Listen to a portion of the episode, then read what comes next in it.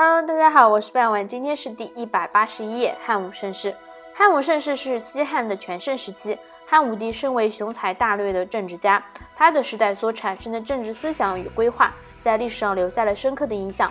汉武帝时代，以汉族为主体统一的多民族国家得到空前的巩固，汉文化的主体形态系基本形成，中国开始以文明和富强的政治实体和文化实体闻名于世。至今。不仅中国内地、香港、澳门及台湾等许多人仍然以汉族人自居，海外华裔常称自己为汉人。汉武帝时代是个人才辈出的时代，文化、史学、哲学、政治学、经济学、军事学等，在这一时期都有相当程度的发展。当时的西汉帝国以其精神文化和物质文化的辉煌成就，成为东方文明的骄傲，在林立于世界的不同文化体系之中，居于领先的地位。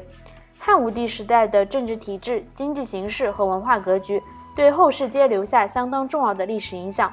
不过，有些传统历史学家如司马迁、司马光、班固等均认为，汉武帝厉行中央集权、开疆拓土、独尊儒术、设置五经博士等政策，虽然在历史上留下了不可磨灭的贡献，不过在位期间，由于武帝本人好大喜功、放纵享乐、荒诞迷信、残暴多疑等种种行为。造成了西汉国力、社会经济、人口数量大幅衰败。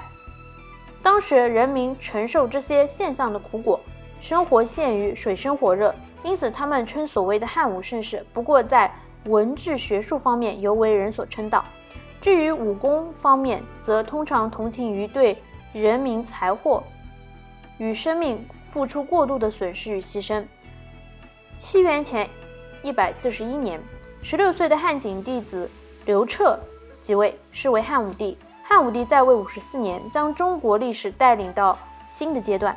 按照班固在《汉书·武帝纪赞语》中的说法，汉武帝当时他的功业其实是当时海内郡茂他们所共同创造出来的一个成果。《汉书》当中有写到，最后的赞语中写道：“武帝时代是两汉时期中在识人用人方面最值得肯定的历史时期。”巩固中央集权。汉武帝即位之后，经过文景两朝的建立与平定七国之乱后，同姓诸侯王的势力大为降低。在这样的历史背景下，汉武帝为了巩固大一统国的国家，于是持续推动专制的中央集权，又进行了各方面的努力。元朔二年，汉武帝采用了主父偃的建议，下推恩令。允许诸侯王推私恩，把王国土地户口的一部分分给子弟为列侯，由皇帝确定这些侯国的名号。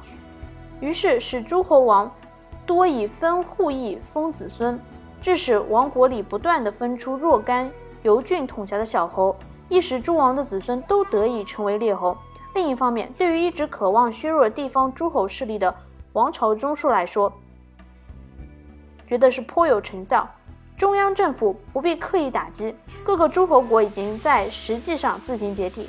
随后发生在淮南王刘安和衡山王刘赐谋反的事件，汉武帝利用此案，在元寿元年下令禁捕他们的宾客党羽，牵连致死多达数万人。汉武帝又颁布了左官律，宣示其等级低下，表示歧视之意，以此控制人才流向。压抑诸侯王属下官吏的地位，严惩服务于诸侯王的犯罪官吏，并且严格的限制士人和诸侯交游，又严禁朝臣外附诸侯王，限制诸侯王结党营私。此后，诸侯只能衣食租税，不得参与政事。诸侯王宗室中支脉疏远的人，逐渐与一般人民没有任何区别。元鼎五年。汉武帝又借口列侯所献宗庙祭祀用的重金分量和成色不足，夺爵一百零六人。其他列侯因为其他原因而陆续失去爵位的也不在少数。自汉初以来，继承秦制，丞相有相当大的权力。汉高祖刘邦与汉惠帝刘盈分别于第一代功臣中功次仅次于前列的萧何、曹参为丞相，丞相。魏望曾经盛极一时，丞相的职能是长承天子，助理万机。当时的丞相实际上是朝廷掌握行政实权的总理大臣。汉景帝时，窦太后期望封皇后的哥哥王信为侯，汉景帝表示很沮丧，可见当时相权之重。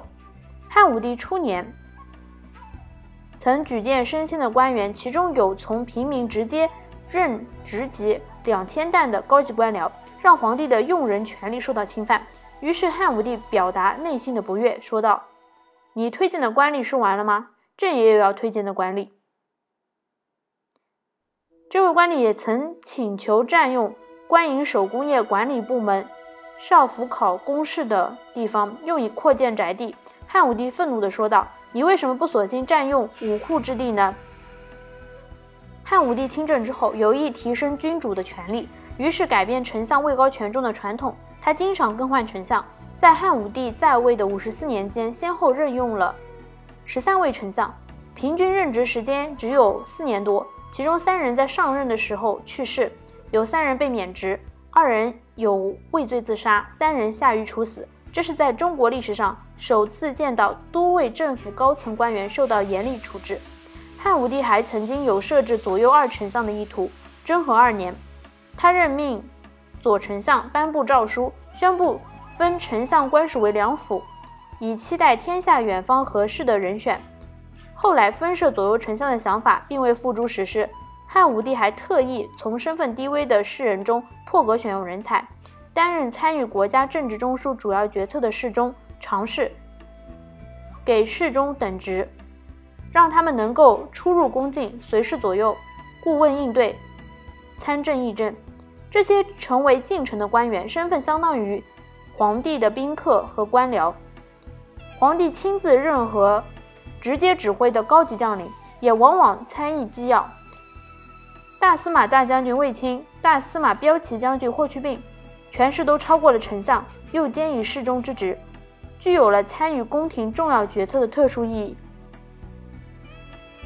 好了，今天的内容就到这里结束了，感谢大家的收听，我们下期再见，拜拜。